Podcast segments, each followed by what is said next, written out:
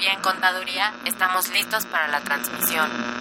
Adelante, comenzamos. Tocamos el tema de los ingresos en esa parte. Consultoría Fiscal Universitaria. Por el solo hecho de trabajar 20 días, 30, 50. Entonces me tengo que remitir al código, al 28 de código. Un programa de Radio UNAM y de la Secretaría de Divulgación y Fomento Editorial de la Facultad de Contaduría y Administración. El albacea pues es, va a ser esa persona que venga a representar al TECUY.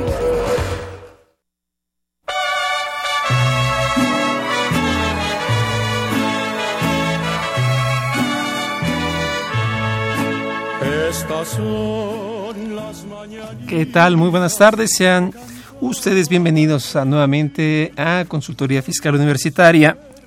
Y bueno, pues el día de hoy estamos bastante contentos, como dicen, de manteles largos, porque llegamos a un aniversario muy importante más para este programa, el número 29. Ya estamos cerca del aniversario número 29 y bueno, pues esto desde luego nos llena de mucho orgullo, de mucho entusiasmo para seguir presentándoles desde luego los temas importantes que venimos realizando.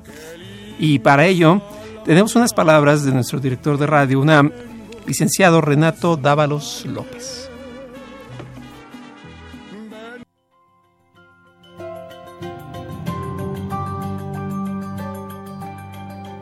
Pues muy buenas tardes, la verdad es un privilegio estar aquí con el personal que hace consultoría fiscal universitaria. Es un gran programa, la verdad, no todos los días se cumplen 29 años y sé de antemano que serán muchos más. En particular quisiera felicitar a sus conductores, a los maestros docentes de la Facultad de Contaduría, Carlos Alberto Burgoa, Miguel Ángel Martínez, Susana Mireles y Salvador Rotter. Un abrazo y una felicitación también a María del Carmen Márquez, que es su responsable, y a Netzahualcoyot Jara, que es su realizador. La tarea de este programa me parece muy relevante y se contextualiza y se enmarca en el espíritu de la nueva etapa que vive Radio UNAM. ¿Cuál es? Es el espíritu de servicio, de vincular la estación a la comunidad universitaria y de ofrecer el mejor servicio que uno pueda poner a la disposición de sus integrantes, de los estudiantes, de los propios académicos y de los trabajadores. Tener al alcance eh, el nivel de especialización que tiene la facultad y su personal académico para que nos oriente sobre todo el tema fiscal que siempre es tan complejo y tan cambiante, me parece de una gran relevancia. Yo creo que ese es el espíritu que buscamos hoy, que tenemos que ensanchar para que todos los programas tengan esta vinculación hacia la comunidad y este espíritu de servicio. Enhorabuena y que vengan muchos años más de consultoría fiscal universitaria.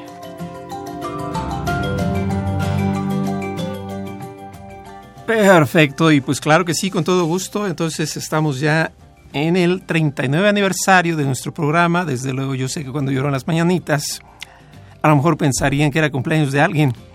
Pero bueno, no es obviamente nuestro aniversario. No obstante, si quieren mandar los regalos, con todos gustos se los vamos a recibir. Pero más que mandarnos regalos, fíjense que nosotros les tenemos un regalo y más que un regalo, una sorpresa muy importante. Aquí en la facultad tenemos un evento y para ello nos va a platicar la licenciada Claudia Walsh, directora comercial de Artesanías Fonard, y el maestro Francisco Solares Altamirano, jefe de la Escuela de Emprendedores Sociales de nuestra facultad, de la Feria Navideña Artesanal. Y bueno, pues en esta feria tenemos obviamente un, evento muy importante. Yo quisiera comenzar, aquí tenemos a nuestros eh, organizadores y desde los responsables del evento. ¿Cómo, ¿Cómo, es esta feria? Platíquenos un poquito, ¿qué vamos a encontrar ahí? ¿Qué vamos a ver? Hola, ¿qué tal? De parte del doctor Juan Alberto Adamciade, reciban un cordial saludo. Y bueno, con el fin de impulsar el desarrollo de los artesanos mexicanos, la Facultad de Contaduría y Administración, a través de la Escuela de Emprendedores Sociales y en colaboración con el Fondo Nacional para el Fomento de las Artesanías, llevará a cabo la tercera Feria Artesanal Navideña UNAM Fonart 2016, con sede en la entrada principal de la Facultad de Contaduría y Administración los días 28, 29 y 30 de noviembre del año en curso, en horario de las 9 de la mañana a las 7 de la noche. Perfecto. Y en esta feria, ¿qué es lo que nosotros, qué apoyos brinda FONAR para la realización de la feria? Buenos días, eh, con gusto de saludarlos a todos. Bueno, FONAR tiene como misión apoyar a los artesanos del país para que sigan produciendo artesanías de muy alta calidad. Y en esta oportunidad que por tercera vez se da con la Facultad de Contaduría de la UNAM, podemos presentar una muestra artesanal en donde van a participar 72 artesanos de diferentes partes del país con artesanías eh, alusivas a las fiestas navideñas. Vamos a tener artesanos del Estado de México, de Guerrero, de Hidalgo, de Jalisco, de Michoacán, de Nayarit, de Oaxaca y de Puebla, con eh, adornos alusivos, como decía, a la Navidad, como por son piñatas o eh, esferas de vidrio soplado pintadas a mano, piñatas de hojalata, eh, nacimientos de fibra de, fibras vegetales también de hojalata, em, madera, productos de madera, de textiles, de vidrio, todo, todo alusivo a las fiestas navideñas. Arte huichol, por ejemplo, también los, los, este, las esferas y los nacimientos de los de la cultura wixárika que es muy representativa de los estados de Nayarit, Jalisco, Durango, por ahí. Eh, Hasta se antoja, va a haber buffet, ¿no? sí, va a haber buffet artesanal de productos no consumibles, no consumibles alimentariamente hablando. No, pero muy importantes. Yo creo que para todos los que nos escuchan, quizás lo vemos por diario, porque pues vivimos en este país. La artesanía mexicana es muy importante. Brevemente hago un pequeño comercial. Ah, hace unos meses, hace un mes, me tocó estar en Italia, me llevé alguna artesanía mexicana. Qué barbaridad, allá es bastante apreciada y si nosotros tomáramos un precio allá está bastante elevado, yo creo que aquí vamos a encontrar algo muy diferente. Insisto, lo vemos diario y son cosas mínimas, ¿no? Recordemos que lo bueno casi no se cuenta, pero cuenta mucho. Eso dicen. Entonces, este, ¿y qué novedades podemos esperar, licenciado, para esta tercera feria? Bueno, en las dos ediciones anteriores eh, contamos únicamente con dos estados de la República, que fueron Michoacán y Puebla, y en este año eh, están invitados ocho estados de la República, ya lo comentaba la licenciada Walls, que son el Estado de México, Guerrero, Hidalgo, Jalisco, Michoacán, Nayarit, Oaxaca y Puebla. Todos ellos haciendo un gran esfuerzo por traer sus productos sin intermediarios a un precio justo y la feria ofreciendo un espacio para difundir las tradiciones culturales de todos los artesanos mexicanos. Perfecto, entonces va a ser la feria navideña artesanal del 28 al 30 de noviembre en la Facultad de Contaduría y Administración de la UNAM. Así es. ¿Algo más que gusten agregar? pues que no falten. Efectivamente. Que por favor vengan a visitarnos. Los artesanos están muy entusiasmados y desean eh, poder presentar sus productos, como bien este dijo el licenciado Solares, el maestro Solares, perdón. Eh, pues ellos hacen una venta directa al público sin intermediación de nadie. Eh, nosotros, FONAR, eh, tiene como objetivo eso, apoyarlos para que ellos puedan comercializar sus productos de manera directa. Yo creo que esta es una gran oportunidad y encontrar productos que difícilmente van a poder este, encontrar en tiendas o, o mercados que, que venden productos este, navideños, pero no necesariamente artesanales de muy alta calidad. Y a un buen precio. Y a un precio justo, efectivamente. No es el Palacio de Fierro ni la tienda de, de es una cosa así. Además, bueno, pues hay un contacto directo con el productor de, la, de la artesanía, son los propios artesanos que vienen quienes fabrican y producen estos, estas maravillas. Perfecto. No lo olviden, tenemos una cita los días 28, 29 y 30 de noviembre en la Facultad de Contaduría y Administración de la Universidad Nacional Autónoma de México. Apoyemos el comercio justo y formal, adquieran sus productos navideños y beneficien a nuestros artesanos mexicanos. Efectivamente, licenciada Claudia Walls. Maestro Francisco Solares, les agradezco mucho. Al contrario. Nos vemos por allá todos. Recuerden, entonces, 28 al 30 de noviembre, de 9 de la mañana a 7 de la noche y pues yo voy a ir a hacer mis compras de Navidad. Por favor. Y esto va a ser a muy buen precio, trato directo.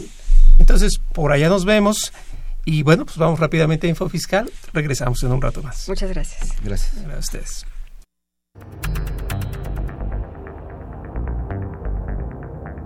Info Fiscal. 4 de octubre La Secretaría de Hacienda y Crédito Público notifica la cuarta resolución de modificaciones a la resolución miscelánea fiscal para 2016 y sus anexos 1A y 24, teniendo como entrada en vigor el 5 de octubre, excepto el anexo 24 relativo a la contabilidad electrónica, cuya entrada en vigor será el 1 de noviembre. 5 de octubre la Secretaría de Hacienda y Crédito Público emite oficio mediante el cual notifica a los contribuyentes que no desvirtuaron la presunción de ubicarse en el supuesto del artículo 69b del Código Fiscal de la Federación que se actualiza definitivamente la situación prevista en dicho artículo relativo a operaciones inexistentes la segunda sala de la Suprema Corte de Justicia de la Nación resuelve sobre el impuesto sobre producción y servicios que grava, entre otras cosas, los alimentos considerados no básicos con alta densidad calórica, considerando dicho impuesto no violatorio a la Constitución. 7 de octubre el Servicio de Administración Tributaria emite comunicado de prensa en el que informa sobre su participación en la Semana Nacional del Emprendedor, resaltando que el Ejecutivo Federal envió al Congreso de la Unión una propuesta para crear un esquema fiscal especial para las sociedades por acciones simplificada. 9 de octubre. El Servicio de Administración Tributaria emite comunicado en el cual destaca el aseguramiento de un lote de cigarrillos valuados en casi 8 millones de pesos que se pretendían ingresar a territorio nacional en Mérida, Yucatán, omitiendo el pago de impuestos por cerca de 30 millones de pesos. Info Fiscal. Muy bien, pues estamos de regreso y el día de hoy, además de ser un día importante por todo lo que hemos platicado, vamos a hablar de un tema que, bueno, yo creo que para ustedes va a ser demasiado útil y son los criterios relevantes de la Corte. ¿Qué tiene que ver con todo esto? Simple y sencillamente yo lo vería como un resumen de lo que ya han sido puntos debatidos y que han llegado a una conclusión. Y desde luego, pues para ello nos acompañan dos especialistas bastante importantes en el tema. Y yo, ¿por qué no? ¿Por qué no decirlo? Autoridades en el tema que nos van a ayudar a desarrollarlo. Eh, primero las damas, desde luego presentaré a la maestra Adriana Leticia Campuzano Gallegos. Ella es licenciada en Derecho por la FESA Catlán de la UNAM. Fíjese, yo estuve allí en la FESA Catlán. Estamos afortunados. exactamente.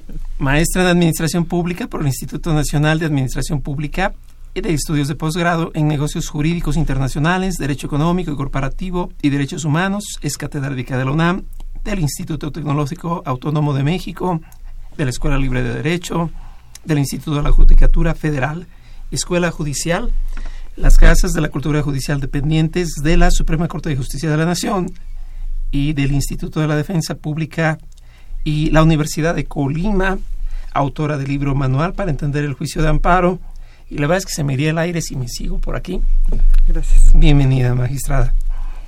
Y tenemos también al maestro Emilio Margain Barraza, él, además de ser un excelente amigo para mí, él es licenciado en Derecho por la Facultad de Derecho de la UNAM, también es maestro en Derecho por la Escuela de Derecho de la Universidad de Harvard, catedrático de la Universidad Iberoamericana y del Instituto de Estudios sobre Justicia Administrativa del Tribunal Federal, hoy en día de Justicia Administrativa, miembro de la Barra Mexicana del Colegio de Abogados, del Colegio de Profesores de Derecho Fiscal y de la Supreme Court Historical Society.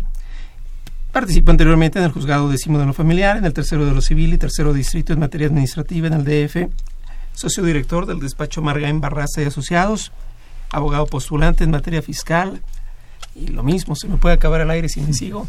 Maestro, bienvenido. Gracias. Y bueno, para todos los que nos escuchan, recuerden que este programa es totalmente en vivo, puede ser desde luego tan interesante como ustedes nos ayuden a conformarlo. Los teléfonos son 5536 8989, repito 5536 8989 y la alada sin costo 01800 50 52 688. Y la verdad es que yo ando como que se me va el gallo porque apenas ayer llegué de viaje y el cambio de clima me cierra la garganta, pero no me escuchen a mí, escuchen a nuestros invitados que tienen mucho que decirnos. Y bueno, criterios relevantes, ¿a qué se refiere todo esto? Temas que durante los últimos meses, por qué no decirlo, durante los últimos años se han venido a fraguar por criterios ya de la Corte, la segunda sala. Sabemos que un tanto la materia fiscal se vuelve cíclica y lo pondré de esta manera. Comienza el sexenio y comienza con un perdón fiscal. Cuando comienza el sexenio me recuerda como cuando comienza el mundial todos decimos, en este sí la vamos a hacer y pasan dos que tres y no llegamos ni al cuarto partido y los sexenios tampoco llegan muy lejos, tantito descalabro internacional, sabemos que no todo está en nuestro país, depende de otras variables y así arranca el sexenio. Viene la reforma grande, se controvierten los temas a través del amparo, sin duda se aplazan los amparos y ya que va a acabar el sexenio por fin se resuelven y bueno, pues es un poco de lo que estaremos platicando hoy, contabilidad electrónica, buzón tributario, deducciones y bueno, ¿por qué no? Vayamos al primero de la tarde si les parece bien. Y es, hay un criterio que recientemente se emite y que dice que todo lo que es el esquema de outsourcing, mal llamado outsourcing porque en verdad es el régimen de subcontratación laboral, no debe llevar IVA. Este criterio cuando se escucha pareciera ser la oportunidad a muchos temas, pero bueno, no, no, no sabemos bien cuál sería el sentido principal. Yo le pediría a, la maestra Adriana si nos pudiera platicar un poquito qué pasa con este tema. Gracias, buenos días. Eh, pues miren, se trata de una tesis que sentó eh, el Pleno de Circuito, del tercer circuito del Poder Judicial de la Federación en materia administrativa, en donde está interpretando la ley del impuesto al valor agregado y está explicando que se debe entender por subordinación, que es un concepto que la ley fiscal utiliza. Y aquí se aborda el tema de que las leyes fiscales usan en ocasiones el lenguaje común y les asignan significados especiales, en otras utiliza el lenguaje común con el significado común y en otros crea un lenguaje propio que tiene un significado técnico estricto. En este supuesto está usando un concepto que en materia de trabajo pues tiene un contenido preciso que establece la Ley Federal del Trabajo y en esa medida al menos el criterio del, pleno de circuito es decir que para poder interpretar el alcance del artículo de la ley del IVA que se refiere a subordinación pues hay que acudir a la Ley Federal del Trabajo que establece cuándo habrá subordinación. Eh, esto es una, eh, es una interpretación estrictamente jurídica más allá de los efectos económicos y prácticos que este criterio pueda traer en cuanto supone que uno tendría que diferenciar cuando está en el supuesto efectivamente de IVA o no IVA. ¿no? Entonces, claro que tiene una gran importancia, pero hay que observar que se trata no de un criterio de la Suprema Corte, sino de un tribunal eh, de circuito de un pleno de circuito que todavía puede generar contradicción con otros plenos de circuito. Perfecto, porque este tema arrancó, y lo recuerdo un poco, no sé, maestro, usted corríjame si me equivoco, en donde la PRODECON eh, había logrado mm, como que establecer un tanto la idea de que la autoridad fiscal no podría echar mano de la normatividad laboral. Pero con este criterio que de hecho se vuelve, pues, se sienta, pues, ¿no? Ya como una jurisprudencia por contradicción, se señala propiamente que pues que no debe haber IVA. Todo rondó en base a si la autoridad podía hacer o no uso de disposiciones laborales y pues dicen que hasta es necesario, ¿no? No solo que hasta se puede, sino que hasta es, es justo y necesario, casi, casi, ¿no? Bueno, en primer lugar quiero agradecerle la invitación nuevamente, pero quisiera hacer un énfasis porque desconozco si en los anteriores programas se haya comentado que el doctor Burgo acaba de recibir el título de doctor en Derecho en Camerino, Italia. Entonces hay que felicitarlo porque ya es su segundo doctorado, si no mal entiendo. y en ese sentido, pues quería yo felicitarlo antes de continuar con los comentarios a esta tesis que estamos, que la maestra nos acaba de explicar en su contenido, pero quería hacerlo. Felicidades, doctor. Felicidades, doctor. Muchas gracias. Y pasando a la tesis, bueno, hay muchas situaciones aquí que hay que considerar porque una situación entrando a ella es que hace referencia al contenido del artículo quinto del Código Fiscal. No niego que se puede aplicar el derecho federal común de manera supletoria y es cierto también que se pueden redefinir para efectos fiscales diversos conceptos. Recuerdo a la doctora Arnaiz Amigo, que la última vez que la vi en vida, me dijo que si todavía me dedicaba al derecho puro o impuro. ¿Por qué? Por las redefiniciones que hacemos para efectos fiscales, rompemos con lo que dicen las disposiciones en otras ramas del derecho.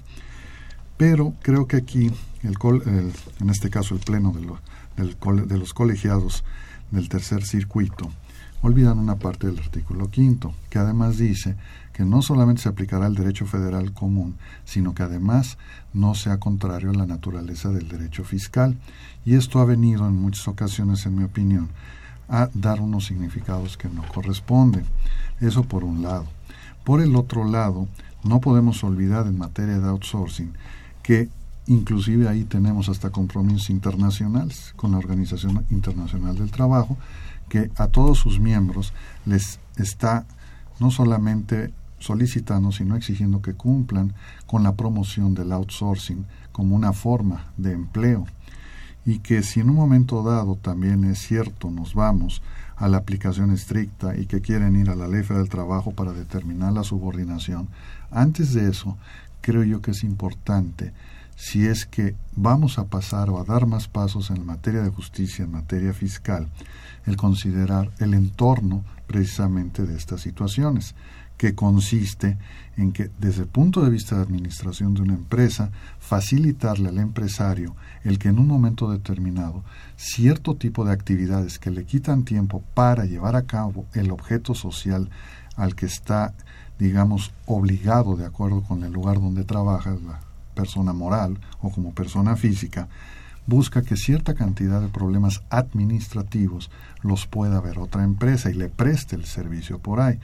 En ese sentido, aquí se hace énfasis en la tesis, que viene también ya de otras anteriores, en el sentido de que no hay esa prestación de servicio independiente, sino que es una subordinación. Pero, ¿quién se encarga, en este caso, de inscribir a los trabajadores en el Seguro Social, en el Infonavit? Infonavit que en este momento está emitiendo liquidaciones de hace más de cinco años hacia el pasado por créditos irrisorios, pero que llegan ya como lo saben los contribuyentes, ya con la orden de embargar no solamente no bienes, sino las cuentas bancarias, para en un momento dado forzar al contribuyente a que pague a dedos que no saben ni de dónde viene el particular. Y toda esta problemática administrativa se elimina a través de, esta, de este servicio que se está haciendo.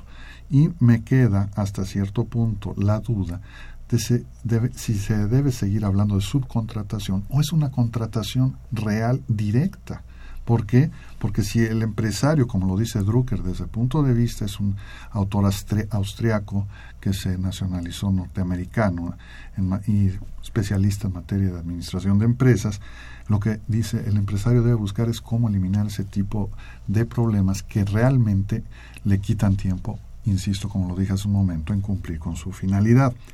Y en este sentido, aquí efectivamente se maneja mucho la cuestión de la subordinación realmente en un momento dado lo que se está buscando y lo podemos llegar a muchas interpretaciones porque lo dice el mismo fallo en la ejecutoria donde transcriben al final el artículo 15 de la Ley Federal del Trabajo y realmente no nos dan una razón más importante o del digamos unas consideraciones propias en este pleno de colegiados porque en este sentido se habla de que pueden supervisar el trabajo de las personas que les han llevado. Es decir, van a depender de una empresa que los va a inscribir en Seguro Social, Infonavit, todo, pero quedan bajo la supervisión de quien está recibiendo el servicio.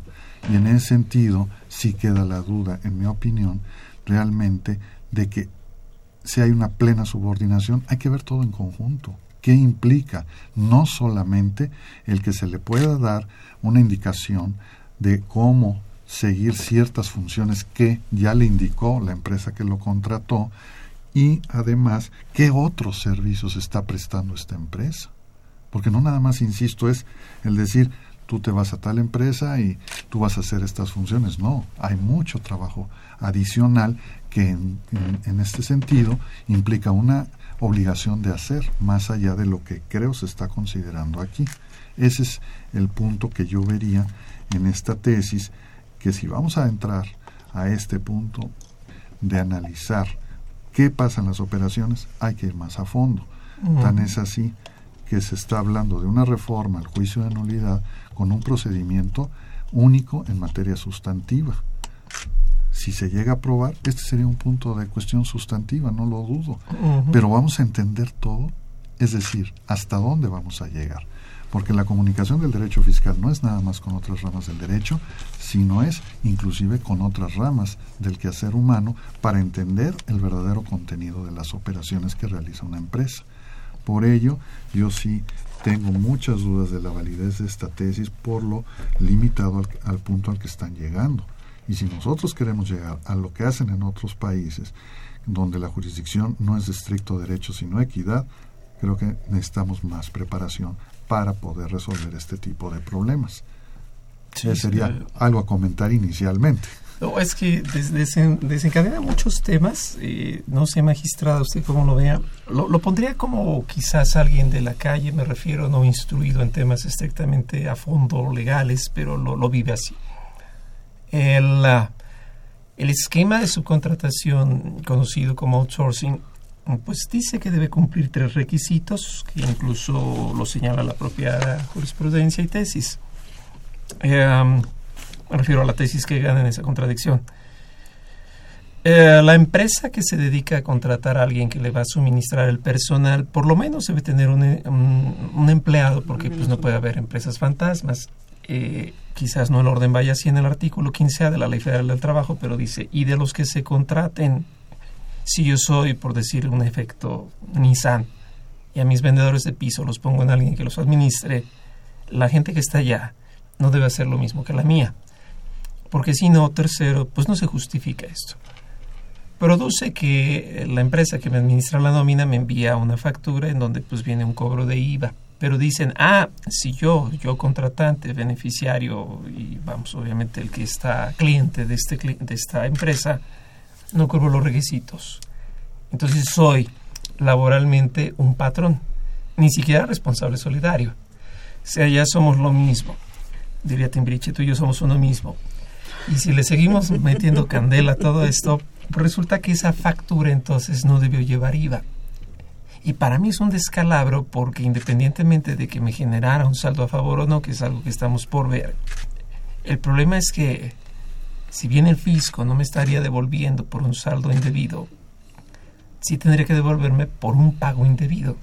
Es decir, no por el acreditamiento en el juego de impuestos, que me salió más IVA o menos IVA sino por este efecto.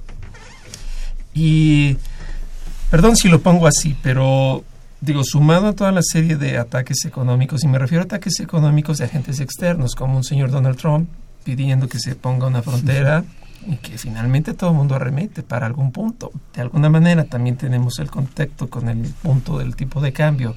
Sumado con esto, ¿Cómo jugamos entonces el criterio en lo jurídico y en lo económico? ¿Cómo, lo ve usted? Bueno, lo que comentaba yo hace un minuto es que este es un análisis puramente jurídico. O sea, lo que está diciendo es que eh, hay que ser congruentes. Si para la ley laboral esto es contratación o subcontratación, para la ley fiscal debe ser lo mismo. Entonces, el criterio está tomado desde el punto de vista puramente jurídico y decía yo, por eso es que no estamos viendo las implicaciones económicas y reales a las que se ha referido eh, el doctor Margain.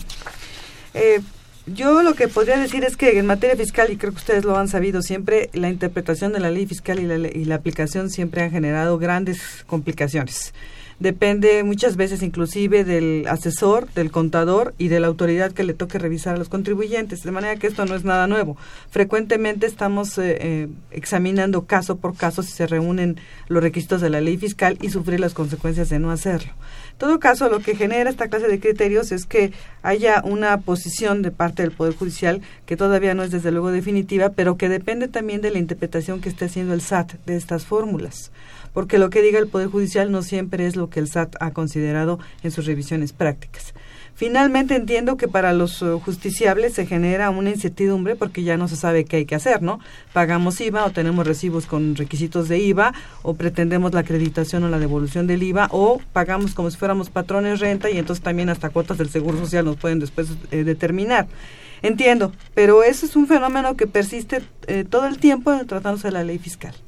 Lo que yo podría decir es que lo que hay que más bien hacer es acercarse al fisco y establecer, digo, una, una, una acción de planeación fiscal es justamente determinar cuál es el criterio que el SAT va a usar. Así es. Porque eso es lo que le va a dar certeza al contribuyente. O si jala parejo para todos, ¿no? No va a ser un criterio que nada más fue porque le tocaba devolver al fisco. que siempre da. Y no lo digo por el poder este judicial, sino por la autoridad fiscal, ¿no? De hecho ella es la que en principio dice para este fallo, no, pues tú eres un patrón y por eso no te devuelvo. Y desde luego yo sé que todos hacen su estudio y lo confirman. Pensará lo mismo el SAT si ahora yo me lanzo a la venta como outsourcing y busco a todos los que no tienen registro patronal y a todos les vendo sin IVA. Porque recordemos que el IVA causa un efecto curioso. Cuando lo cobramos como empresa, pues llega junto con el precio de la contraprestación, se revuelve en la cuenta bancaria, nadie, nadie tiene el detalle de poderlo separar. Sí, lo tiene guardadito ahí, ¿verdad? Y al final del mes, pues ya todos nos gastamos el IVA. Si yo hago eso, además de quitarme esa molestia, como que le paso el problema al otro, finalmente salgo más barato a la venta y pues así lo dijo SAT, ¿no? Y lo confirmó Tribunal Fiscal, por llamarle fiscal, ya no es fiscal, y lo confirmó colegiados. Entonces, si irá a ser homogéneo o, o qué podemos esperar. bueno, lo que sucede también aquí, otra cuestión es que, pues, desgraciadamente,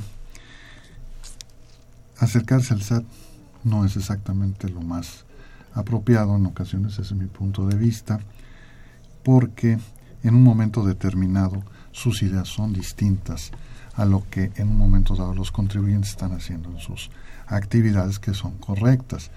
En un momento dado, es cierto, puede caerse en un abuso de esta figura, no lo dudo, siempre hay lamentablemente estos puntos de referencia, pero podemos nosotros observar que sí el IVA en este caso puede servir hasta de control. Esa es la otra cosa que me he sorprendido de muchos fallos de la Corte, en el sentido precisamente de que se rechazan una serie de beneficios al particular sin darse, darse cuenta que eso puede servir hasta de control para saber cómo va fluyendo el efectivo y quiénes lo van recibiendo y poder determinar su existencia, cuál es su situación fiscal y ver si están cumpliendo debidamente. Creo que ese es un punto de vista que también aquí está este, dejando pasar y que usted dijo correctamente. Ahora va a ser todo sin IVA y entonces va a ser otro problema que curiosamente a través del acreditamiento tienen control. Esa es la parte que estoy observando que muchas veces puede servir a la autoridad en saber dónde ubicar a las personas. y, el otro punto que quizá queda, que no lo dicen aquí en la tesis, estoy de acuerdo. Eh, perdonando esta expresión, en, quiero que, que observen, no, no crea que nomás lo digo como crítico, también estuve en la Corte como secretario de Estudio y Cuenta, entonces entiendo esa problemática que surge, lo vi, en el Pleno, cuando estaba como tal con el presidente Carlos del Río, y en un momento dado, yo lo que siempre he considerado en ese punto es, ¿por qué la deferencia a la autoridad? ¿Por qué nos lo están diciendo ya? Nos lo dijeron hace dos años un ministro en la, ahí en la barra mexicana Colegio de Abogados en el congreso que tuvimos, y yo la verdad a veces pienso, pues si va a haber deferencia, yo también levantaría la mano para una deferencia. Pero ¿por qué esa expresión? ¿Y por qué no ver el otro lado que consiste en que mucho esto logra un control muy bueno del contribuyente? Además hay un punto, perdón si, interrumpo, porque yo mando, vamos a pensar que yo soy el que da el outsourcing y la nómina de mi cliente cuesta 10. Pues yo le mando con mi ganancia 12. Resulta que mi ganancia tampoco lleva pues, es que nos van colocando en situaciones donde lamentablemente se considera que no es posible resolver más allá de lo que está en un momento determinado planteado, pero a donde vemos de repente todo este tipo de expresiones, el problema es, creo que sí hay una obligación en este caso, de acuerdo con el, y usted me ha escuchado, con el artículo octavo, apartado 1 del Pacto de San José, donde se deben considerar todos los deberes y, o, y derechos de los contribuyentes. Y lo dice en materia fiscal, ni siquiera es una expresión que yo pueda señalar como comparativo de civil, mercantil, etcétera, sino ahí está. Y el problema nos están llevando. y, y es de seguridad judicial, ahí lo dice. Entonces, en este sentido, yo insisto, aquí, en este caso, considero que en un momento dado podría darse sin mayor problema el aceptar que sí puede ser sujeto de IVA en este caso. Ahora, el punto es una devolución y lo dice la misma ejecutoria. Quien debió haber demostrado que no había sujeción era la parte actora porque el contribuyente era el que estaba solicitando la devolución, lo cual me dejó pensando, contrario censo, si yo no lo pido, me determina la diferencia, es entonces la autoridad la que lo tiene que hacer. Digo, es el problema que estamos desarrollando en México en este momento con este crecimiento. Porque así como decía la magistrada, hay disposiciones que son de redefinición, como yo las llamo, porque hay normas fiscales de remisión simple donde hay que acudir a cierta ley porque nos lo dice la materia fiscal. En otras no nos lo dice, pero hay que ir al ámbito jurídico. Y en otras nos las redefine. E inclusive en los contratos que vemos, como en este caso un contrato colectivo pero no colectivo, un contrato de trabajo y una de prestación de servicios para este tipo de operaciones, hay que verlos con mucho cuidado. ¿Por qué? Porque las leyes y estos criterios nos van dando ya una serie de señalamientos que debemos de seguir, que es la llamada doctrina jurisprudencial, que nos va dando una metodología de conocimiento en la aplicación de las leyes. Perfecto. Vamos a ir rápido a una pausa y regresamos para seguir hablando de los vastos amparos, de las vastas sentencias. Regresamos.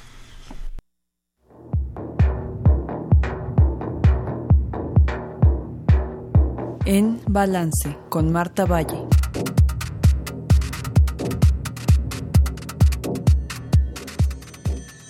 La Suprema Corte de Justicia de la Nación se ha convertido en un poder muy importante en la cultura jurídica mexicana y en materia tributaria en dos temas fundamentales.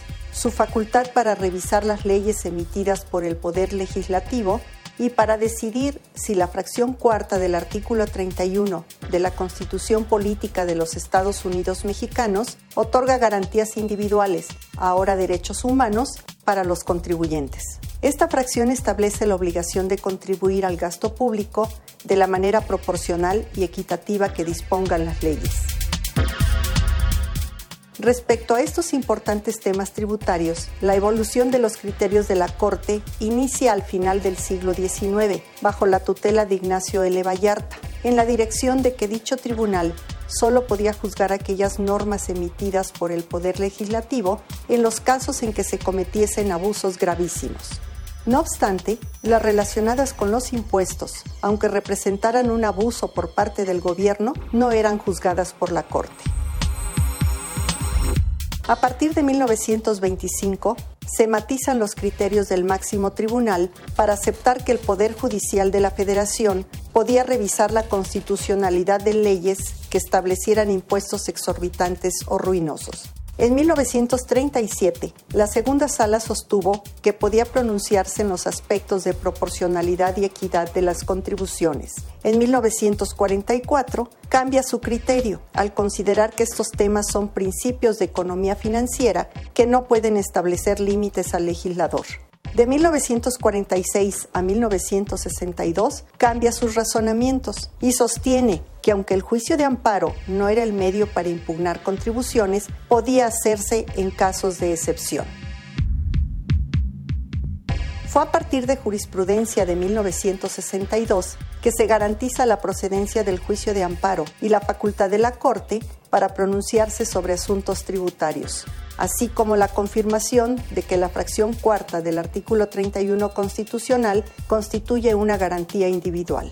Asimismo, con este avance se inicia la jurisprudencia en materia tributaria en torno a dos principios estructurales, proporcionalidad y equidad. No obstante, no es fácil definir estos principios.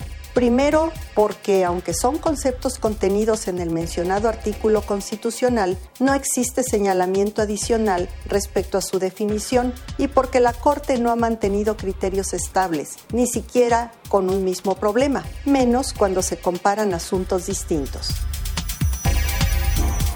Actualmente, la Corte tiene la última palabra sobre el contenido y el alcance de la fracción cuarta del artículo 31 constitucional y de sus decisiones depende construir una hacienda pública justa que evite un fisco confiscatorio o erosionar su capacidad recaudatoria.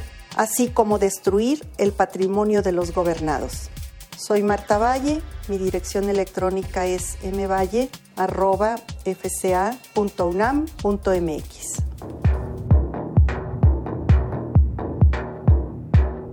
En Balance con Marta Valle. Perfecto, pues ya estamos de regreso y bueno, pues muy a colación de que todos estos cambios fiscales producen inquietudes en los contribuyentes, se han generado o se generaron diversos amparos. Y vuelvo a lo mismo, ¿no? El amparo aquí en México se considera así como que, vuelvo a hacer la analogía burda del, mundial, el que gana el amparo se va a festejar al ángel, cuando eso no pasa en los Estados Unidos, ¿no? allá va con otro sentido porque se logra la justicia, porque el objetivo se colma, pero bueno, etcétera. El chiste es que para el amparo no es fácil entenderlo y aquí yo me siento muy contento porque la magistrada Adriana nos ha traído precisamente el libro de manual para entender el juicio de amparo y por lo que veo tiene un formato propio también a través de lo que es esto los medios electrónicos y a ver magistrada por favor nada más si nos platica tantito del libro porque si no yo me puedo perder en algún detalle. Yo lo veo muy completo y la verdad es que alguien que quiere entender al amparo con esto queda más que listo, pero si nos platica tantito de favor. Gracias, qué amable. Eh, pues el libro se escribió con el propósito justamente de que cualquier persona que tuviera necesidad de trabajar con el juicio de amparo tuviera las bases y tuviera muy clara la información de los criterios que ha sentado la Suprema Corte eh, sobre el juicio de amparo. El libro está pensado para cualquier persona que no tiene experiencia ni conocimientos. Está diseñado en varios capítulos temáticos ah, con, un conjunto de preguntas que es como se guía todo el libro. Para que cualquier persona que necesite resolver una pregunta, pues acuda a las preguntas, se encuentre las respuestas inmediatamente. ¿no? Y las respuestas tienen el texto de la ley de amparo, eh, en un apéndice, tiene una explicación sencilla, que es la respuesta directa, y luego tiene información adicional acompañado de, las, eh, de los criterios de la Suprema Corte que avalan esas respuestas. El libro no contiene mis opiniones personales del juicio de amparo, porque como ustedes podrán imaginar, pues en esto hay opiniones de todo. El libro solo lo único que contiene son los criterios de la Suprema Corte que, que debemos observar todos los tribunales para resolver los juicios de amparo.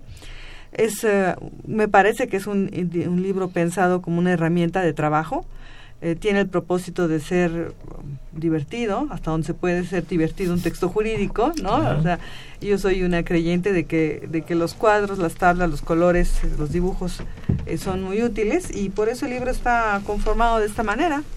Perfecto, que sí, está hecho en base de retórica, preguntas, respuestas, pero eso no es lo mejor para los que nos escuchan. Lo mejor es que la magistrada nos trajo tres libros para regalar. Sí, claro, con mucho gusto. Es Manual para entender el juicio de amparo, teórico práctico, magistrada Adriana Campuzano Gallegos, editorial do fiscal Thomson Reuters. ¿Y qué tienen que hacer para ganarse un libro? Llámenos, déjennos una pregunta, desde luego, sobre el tema, porque si me preguntan cómo se hacen los chiles en hogada pasado este mes, ya no les sabría contestar. Pero háganos una pregunta y con todo gusto se van a llevar un libro. Y lo mejor es que mañana nos acompaña también en televisión nuestros invitados para poder seguir discutiendo estos temas. Y bueno, me voy a referir un poquito al libro durante la plática y lo que sigamos hablando. Gracias. Eh, por lo mientras, Claudia Rodríguez nos llamó de la delegación Miguel Hidalgo para felicitar por el programa y yo creo que se refiere también a los 29 años que ya llevamos en esto. Y bueno, pasando a otros temas un poco lastimados y lastimeros, ¿no? También, ¿por qué no llamarlo así? Eh, tenemos ya un poco de tiempo porque pues obviamente ahorita tuvimos otros puntos también que abordamos, pero tenemos una resolución. Y es que en 2014 se dijo, patrones, las prestaciones que paguen a sus empleados y que estén exentas por ISR la parte exenta ustedes solo la deducen un 47%. Y ya. Si le echaron ganas, si mantuvieron empleados, si mantuvieron prestaciones, puede subir a ser 53.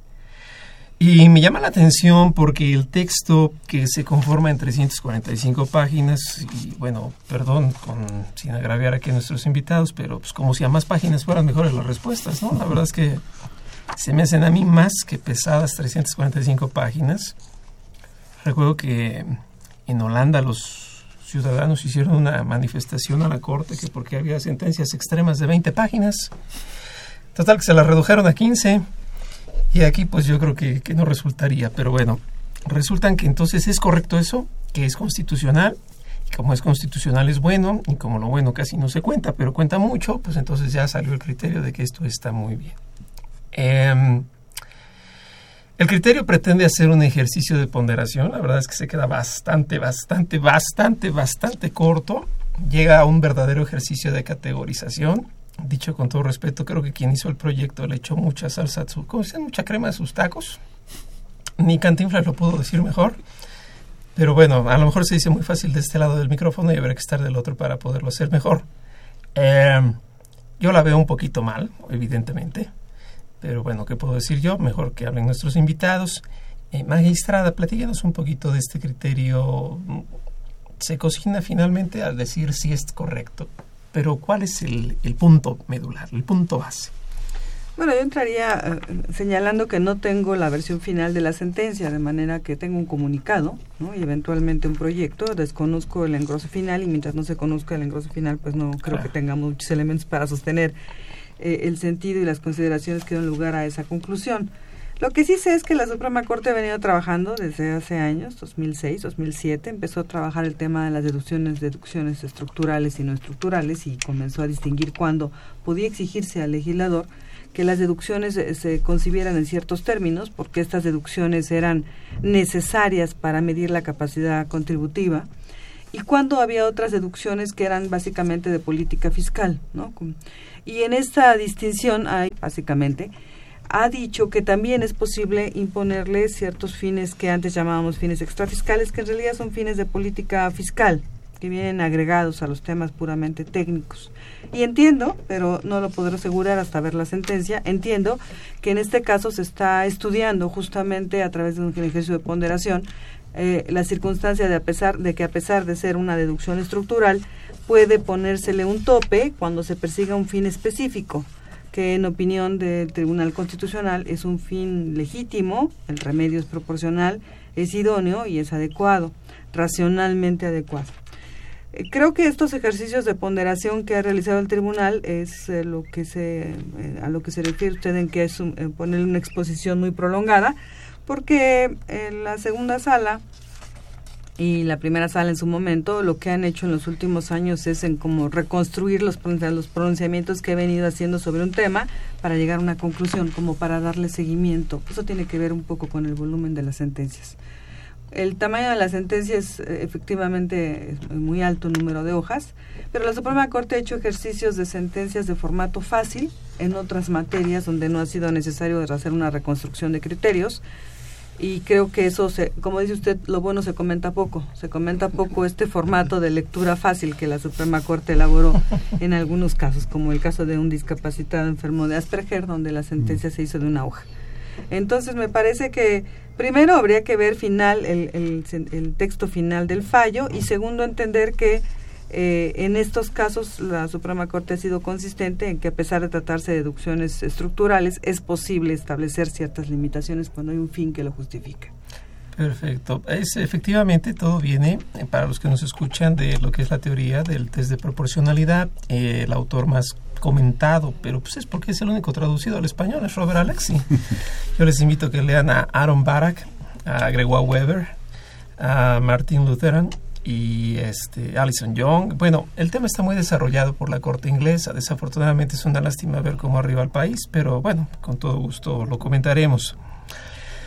El verdadero test de proporcionalidad rige por cuatro caminos, no solo tres. Más allá de la idoneidad, la necesidad y la proporcionalidad en estricto sentido, existe el punto de lo que es el proper purpose, que se refiere a lo que es un verdadero punto en el que el tema debe ser urgente. ¿Qué es que sea urgente? Si yo llego a casa de trabajo por algún proyecto especial a las 2 de la mañana, pues tengo que decidir si ceno o me duermo. Los dos son derechos humanos. Dos derechos, dos derechos que entran en colisión. Si yo al otro día me levanto porque ese mismo proyecto debe culminarse a las 7 para estar en casa, digo en la oficina a las 8, nuevamente tengo que decidir si desayuno o si me quedo cinco minutos más. Otra vez dos derechos entran en colisión. El proyecto no habla de la urgencia, no pone a los dos derechos en colisión, curiosamente contrapone intereses con derechos, porque esas son las políticas públicas, y pues llegamos a la conclusión de que todo esto está bueno. Maestro Margán, ¿cómo la ve usted? Bueno, más que hablar de todos los conceptos que usted refirió, lo que veo es esto. Para mí lo planteo de la siguiente manera. Sentido común, economía y derecho. ¿Puede una cuestión de sentido común ser regulada por la ser manejada por la economía y regulada por el derecho? Viéndola a la inversa, ¿puede el derecho regular la economía a través del sentido común? ¿Qué es el sentido común? Una razón lógica. Es cierto lo que dijo la magistrada, tuvimos la oportunidad de ser uno de los oralistas cuando se abrió la convocatoria aquella de, del YETU y yo hablé precisamente de las deducciones estructurales. La contraparte, que era procurador fiscal de la Federación, hoy ministro de la Corte, se refirió a, en el mismo tema a cuestiones de retroactividad. Nunca rebatió la cuestión de la deducción estructural. En este tema me llama la atención más que toda esta, esta técnica jurídica que se está usando ahora. me he hecho esta pregunta. Bueno, llevamos muchos años, puedo considerar más de 30 años, con un ingreso exento que es, por ejemplo, previsión social. ¿Quién la propuso? Como decía el maestro Acosta Romero, el director de la Facultad de Derecho en alguna ocasión, cuando fui su alumno, jóvenes, ¿quién hace las leyes? Decíamos, el legislador dice no, el ejecutivo porque se lo propone al legislador, pero en realidad es el ejecutivo.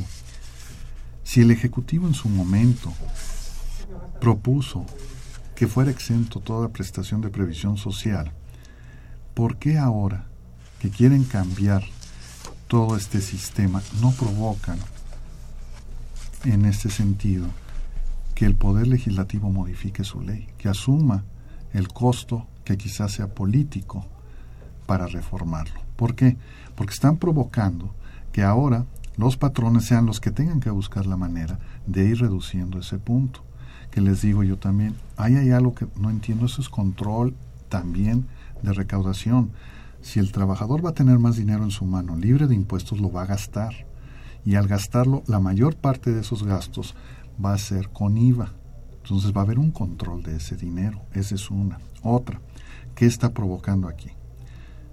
Hay una respuesta legal. En el artículo 39 de la Ley de Impuesto a la Renta, curiosamente se dice, y no curiosamente, está expresamente, que parte del costo de lo vendido, de las mercancías, de empresas dedicadas a cuestiones industriales y de servicios, tendrán que considerar las remuneraciones al trabajo personal subordinado y no están haciendo ninguna limitación.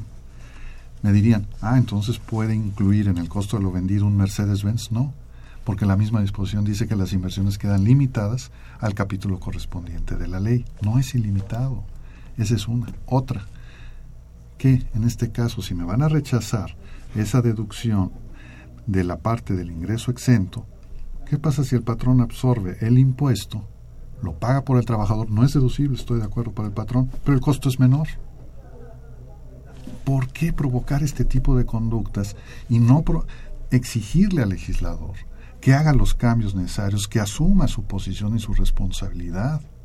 Porque si no, vamos a seguir llenando de trabajo al Poder Judicial y además protestando y cada quien su punto de vista, cuando el legislador es el que debe asumir esa responsabilidad junto con el Ejecutivo.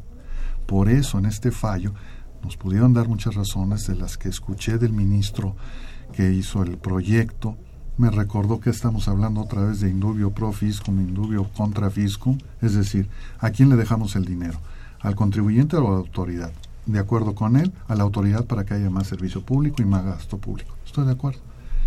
¿Qué sucedió con la recaudación en México? Se incrementó de dos mil y tantos millones de pesos a tres mil millones y tantos de pesos, nos decían. Algo así, o más. Pero aún así no salimos de los problemas. Entonces la pregunta es, ¿qué está sucediendo? ¿Se incrementa la recaudación y de nada está sirviendo?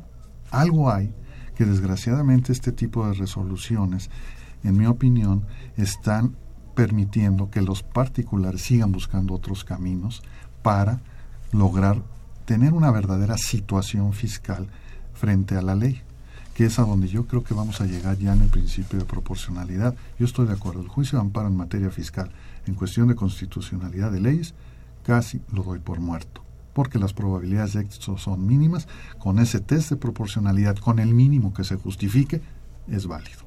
Ya con eso no tengo probabilidad. Pero, por el otro lado, entonces yo quiero saber, proporcionalidad quiere decir que yo debo pagar las contribuciones de manera proporcional y equitativa conforme a las leyes. Correcto, autoridad, tú toma en cuenta todos mis derechos y obligaciones al determinar mi situación fiscal. No hagas auditorías donde me exhibiste 10 documentos, no son suficientes. ¿Y por qué no fueron suficientes? Entonces, creo yo que lo que está faltando es eso, ya acabar con esa deferencia para lograr un sistema fiscal que requerimos y que, por ejemplo, yo creo que la gente que estaba en el SAT, que acaba de renunciar, el titular estaba haciendo buen trabajo, no nos gustaba mucho la presión, pero, estaba trabajando para pelear contra la, evasión. Y en que acabó, se queda uno sorprendido. Por un lado no se puede deducir y por el otro no allí va. Pues, diría un gran filósofo mexicano, que alguien me explique. bueno, desafortunadamente llegamos prácticamente ya al final. Pero miren, este tema pues desde luego es muy amplio, lo vamos a seguir comentando para todos ustedes que están interesados, a quienes agradecemos desde luego sus preguntas. Mañana estaremos a las 9 de la mañana en Mirador Universitario y desde luego dentro de ocho días siguen los programas de radio, vamos a platicar un poco de lo que son recomendaciones para el uso efectivo. De momento no me queda nada más que agradecer a nuestros invitados. Magistrada, muchas gracias por estar aquí con nosotros hoy. Gracias a ustedes, Maestro, nuevamente muchas gracias. Y nuevamente felicidades. muchas gracias. Y bueno, pues eh, repito, entonces nos podemos seguir viendo. Y mañana no se pierda, vamos a seguir desarrollando las preguntas que hicieron, las vamos a contestar. Y bueno, esta fue una producción de Radio UNAM. En los controles técnicos estuvo Socorro Montes. En la producción por parte de la Secretaría de Divulgación y Fomento Editorial de la Facultad de Contaduría y Administración, Nezahualcóyotl Jara, Alma Villegas, Beatriz Tobías, Emilio Flores y Juan Flandes. La Facultad de Contaduría y Administración agradece a los conductores e invitados de este programa quienes participan de forma honoraria. La opinión expresada por ellos durante la transmisión del mismo refleja únicamente su postura personal y no precisamente la de la institución. Y pues a fin de no seguir haciendo corajes con las resoluciones, mejor vayamos a comer. Felicidades a quienes han llamado y se han llevado este libro. Mañana quizás tengamos más sorpresas y nos vemos a la que sigue. Que tengan muy buena tarde. Hasta luego.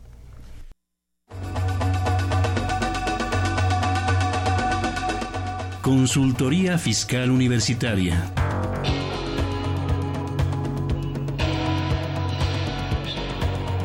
Un programa de Radio UNAM y de la Secretaría de Divulgación y Fomento Editorial de la Facultad de Contaduría y Administración.